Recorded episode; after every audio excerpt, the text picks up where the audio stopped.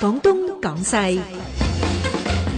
咁呢幾個禮拜咧，我哋一路咧廣東廣西咧都會講呢一個抗戰嘅。咁啊，今晚咧誒亦都承接住呢個主題，我哋就講呢個抗戰同埋文學、文藝，甚至電影都可以講埋啊。咁啊，今晚咧有馬恩賜、有盧偉力同埋馮偉才嘅。咁啊，幾分鐘後記得聽住廣東廣西啦。個人意見節目《廣東廣西》，現在開始。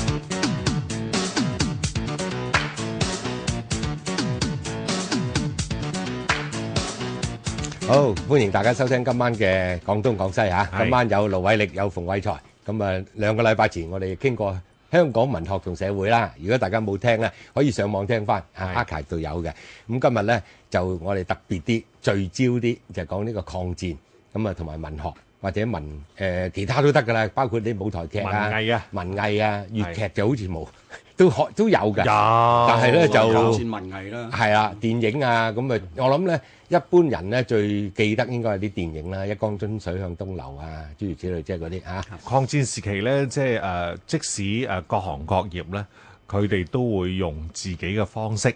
嚟到去即係誒、呃所謂叫做喚醒嚇，啊嗯啊民族魂啊，嗯咁所以譬如話，即使係誒、呃梅蘭芳。嗯，佢都會搞個梁紅玉啊，係嘛咁呢啲講到明就係抗金兵啊嘛，係嘛即係有一種即係反抗精神。以古喻今，冇錯啦，以古咁以所以今所以即係呢個呢、個問題咧，係我哋即係誒大而講之嘅咧，一定係係嗰時所謂全民抗戰啊嘛，係係即係全民出動。嗯咁但係當然有組織啦，係啦。有咁共產但係黨我組哋織今日嚇、啊因為抗抗戰誒、呃、勝利七十週年啦，係咁，所以我哋咧即係應該要即係擴大啲嚟講咧，除咗話係講當年。嗯啊，即係抗戰時期嘅文藝，嗯啊，即係之外咧，仲要講下咧就係、誒、抗戰勝利之後，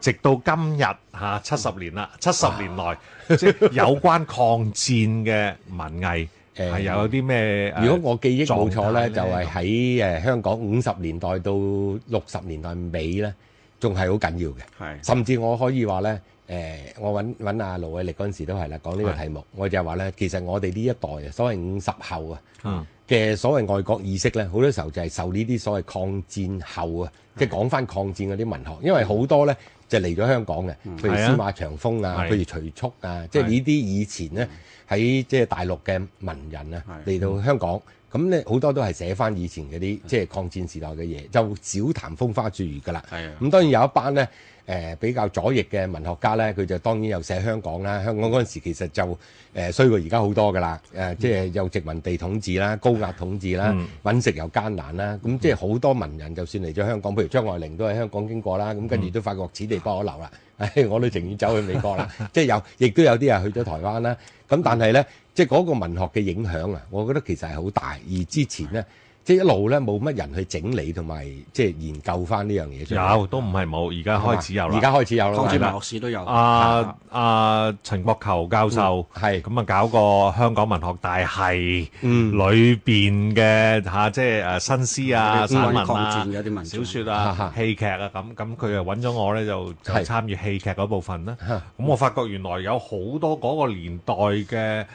誒香港嚇。即係未必係香港作家，可能係南來嘅作家，但係啊係香港寫嗯嘅，就裏邊咧就涉及到咧一個好關鍵嘅問題，就係漢 奸。漢奸嘅問哇題啊，咁又呢啲講過，唔係我我哋可以講啦咁咁但但係但角度唔同，但係我又想講下咧，即係即係先鋪開咧，其實抗戰文學咧都分開好多個唔同嘅階段。嗯嗯即係第一個階段咧，就係一九三一年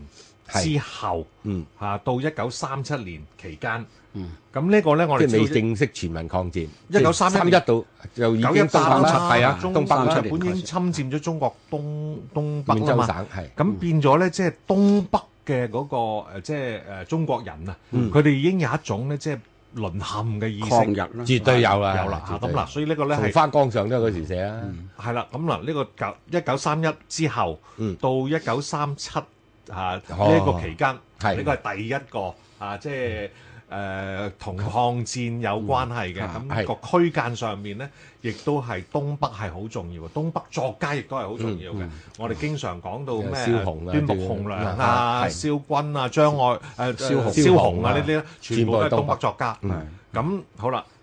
一九三七年七月七號七七盧溝橋事變，即係抗戰正式啊爆發啦。係咁爆發之後嚇，咁、嗰個即係全民抗戰啦，咁係嗰個又係一種狀態。嗯咁然後到到即係誒呃抗日戰爭勝利啦，我哋叫做係咪係啊四五年後咁啊四五年之後，咁當然四五年之後咧，最初幾年咧，其實係比較微妙嘅，因為中國咧即刻陷入內戰，嗯嚇，咁、所以咧當時係唔會處理呢啲係啊啱抗戰嘅問題，咁但係當時反為咧係會有一啲咧係誒，譬如話共產黨咧就一定係會即係誒誘發一啲學生運動咧、嗯反美國扶植日本啊，叫反美扶日嗯嘅學生運動啊咁樣，咁、所以咧呢個係四六到四九，嗯但係到到四九年。之後，新中國成立啦，或者係嚇即係共產黨統治中國啦，然後呢，嗰邊呢就台灣係國民黨統治啦，嗯咁啊、香港呢就維持翻即係英國人統治呢嗰、個時期呢就最有趣味。係啊咁一又間啊最最切合我哋我哋一齊啊，傾下啊，馮偉才兄呢就可以不多不其實呢講下嗰個階段啊，好有趣啊其實我哋講緊抗戰文學，我哋而家好多時候咧討論呢個即係抗戰文學或者文藝，即係呢個呢個名詞嘅時候，好多時候要有有一定位，嗯因為點解就係誒分咗抗戰時期嘅文學係嚇，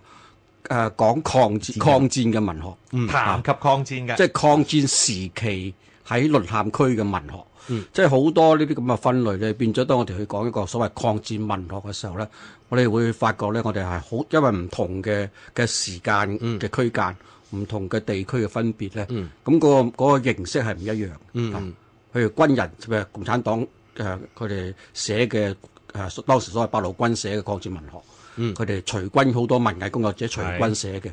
同你一般民間嘅作家寫嘅抗戰文學咧又唔一樣。嗯，因為大家面對嘅 context，面對嘅嗰個嗯嗰陣嗰個時處境唔一樣。即係響經歷過呢個延延安文藝座談會啊嘛，唔 係即係話即係響共產黨即係誒統治嘅影嘅響區之下間。係同埋響即係國民黨統治嘅區間都有啲唔同，係即使好同樣啊，嗱，譬如話所謂國夏顯統區啦，係啊，夏顯呢就係即係誒共產黨員添啦，嗯係佢係共產黨誒好早就入黨，然後呢就係係領導啊嚇，即係誒我哋叫做即係誒誒國民黨地區文化嘅嘅文化嘅藝術活動好重要啦。三十年代係即係共產黨即係誒領導誒上海電影啊係工作小組嘅組長啦，夏顯嗯。係啊咁但係佢響公開身份咧，佢係一個文學家、係啊劇作家、報紙嘅影評人啊啦咁樣嘅。咁咧咁佢咧響誒誒嗰個階段啊，其實寫咗好多劇本。係啊嗯咁最出名嘅其中有一個叫法西斯細菌。嗯。咁但係咧，佢響嗰個劇本裏邊咧，佢針對嘅就係知識分子嘅覺醒。嗯即係佢就講一啲嚇專研究科學嘅係嚇研究細菌嘅，我哋唔講政治啊嘅嚇。咁我點解會突然間諗起呢個呢個法西斯細菌呢個戲呢？因為最近喺香港呢，就係有一個細菌學家係就係公阿開袁國勇，係啦，喂呢啲咁嘅政治嘅我嘢，唔識搞啊，我真係搞唔掂。你俾我翻去搞我都係啲返去啲搞冇啲味霉菌。咁當然佢呢但個係佢係俾 呢人鬧嘅，又係俾人 鬧。其實咁啊呢，嗰時都俾人鬧， 嗰陣時都係俾人鬧，所以就係呢個係好好好，因為即係對一應得條好線落嚟嘅嘅。一條線，一條線，但係我又咁睇，當年夏顯寫嗰個呢，佢係帶有一種同情嘅了解，即係一個科學家，佢係最後都係覺醒嘅，係啊最後佢都明白到呢，即係你響誒亂嚟嘅世代、戰爭嘅年代，你唔唔了解政治呢，你係其唔得實亦都搞唔掂你啲科學嘅，嗯啊咁其實佢誒佢經歷過唔同嘅地區嘅，佢時候響日本研究科學，嗯係嗯跟住翻到去上海，跟住又嚟到香港，跟住去桂林咁樣。咁但係即係誒阿袁教授嗰個咧又有啲唔嗯同，我覺得佢嗰番説話咧，恰恰好係最有力量嘅政治宣言添， 即係呢個係另外一樣嘢啦，我嗯係係撐佢嘅，係我非常撐佢。咁所以即係話咧。唔同嘅即係喺唔同嘅地區寫嘅抗戰文學，即使同樣係抗戰時期，即使你係共產黨人咧，個針對性唔同，個係對象唔同，即係我就係講夏顯呢個例子。其實誒、呃抗戰文學有一個，即係譬如我哋今日七十年之後睇翻咧，其實係好多即係所謂呃誒誒，因為好似鏡一樣反映翻即係我哋今日嘅處境。我哋今日當然唔係一個抗戰嘅時間，但係話抗戰其實喺喺當時嚟講係一個其實係一個意識形態嘅鬥爭都係。嗯所謂意識形態嘅鬥爭嘅意思就係話當時即係誒國民黨同共產黨嚇、啊、對於抗戰嗰個領導權嘅問題啦，嗯係啊對於抗戰嘅介入嘅問題啦嚇，咁呢啲都係牽涉到好多黨派嘅政治上嘅嘅嘅一啲所謂誒、呃一邊倒嘅一種一種族一種講法啦。咁所以到今日嚟講咧，我哋好多時候對抗戰嗰歷史咧，都都仲有好多嘢咧，都仲係即係爭奪緊所謂話語權。嗯啊大家如果最記得最近有一個好滑稽嘅開羅宣言， 嗰套戲啊，係啊，咁你變咗就係話，當我哋講緊抗戰文學或者抗戰文學或者抗戰時期嘅時候咧，我哋七十年之後回顧翻咧，我哋發覺好多時候咧，誒、呃好多政治嘅嘅取向，嗯，當時係衝昏咗頭腦，嗯、啊，衝昏咗頭腦嘅意思就係話當時譬如話成個國家。都係喺度抗，都講緊即係對抗強權啦，嗯對抗侵略者啦，係嘛？當有啲人佢唔係正面去寫一啲對抗侵略者或者對抗強權嘅時候咧，呢啲人咧就被視為即係誒內弱者弱啊啦，嗯弱者啊被視為即脫係誒離冇良心嘅政治人啊啦，係啦脫離政治冷感啦，咁呢啲係咁咁呢啲當然亦都包括好多後來好多名作家去、嗯去去即係受到呢啲咁嘅委屈。但係當我哋翻案過程裏邊，我哋發覺咧。原來佢哋係喺抗戰時候咧，佢哋係寫咗一啲唔少嘅作嗯品。唔少作品意思就係佢哋唔係去好似夏顯咁樣，去用一個進步嘅意識話你誒、呃你要參與誒、呃抗日，抗日係我哋全民族嘅嘅一個即係誒誒目前一個最大嘅目標。呢、個係冇錯嘅，係冇錯嘅。但係話有啲文學家或者有啲作家，佢可能就係話佢未必嘅品性係咁樣，譬如話。係張愛玲，好多人話佢即係冷感或者係邊或者唔理世事咁先算啦。但係佢同時喺抗戰時期咧，國統區咧，佢寫咗封鎖喺喺上海，佢寫咗封鎖啦，係嘛？即係一個講一個車一個電車裏邊一個一種亂世嘅男女嘅一個剎那間嘅愛愛情嘅感覺啦，又寫個傾城之戀啦，香港。咁、其實呢啲都係面對戰爭嘅，不過其實張愛玲就好細個啫，十幾廿歲唔啫，係嗰陣時廿嗰陣時有廿。讀港大廿五廿啊一廿廿零零歲歲咯咯係係啊咯，咯，所以就係話，咁有啲人就唔係咁樣講，有啲人就係話，譬如誒解放之後嗯或者四九年之後咧，就對於張愛玲呢類咁嘅作者咧，就會完全排斥。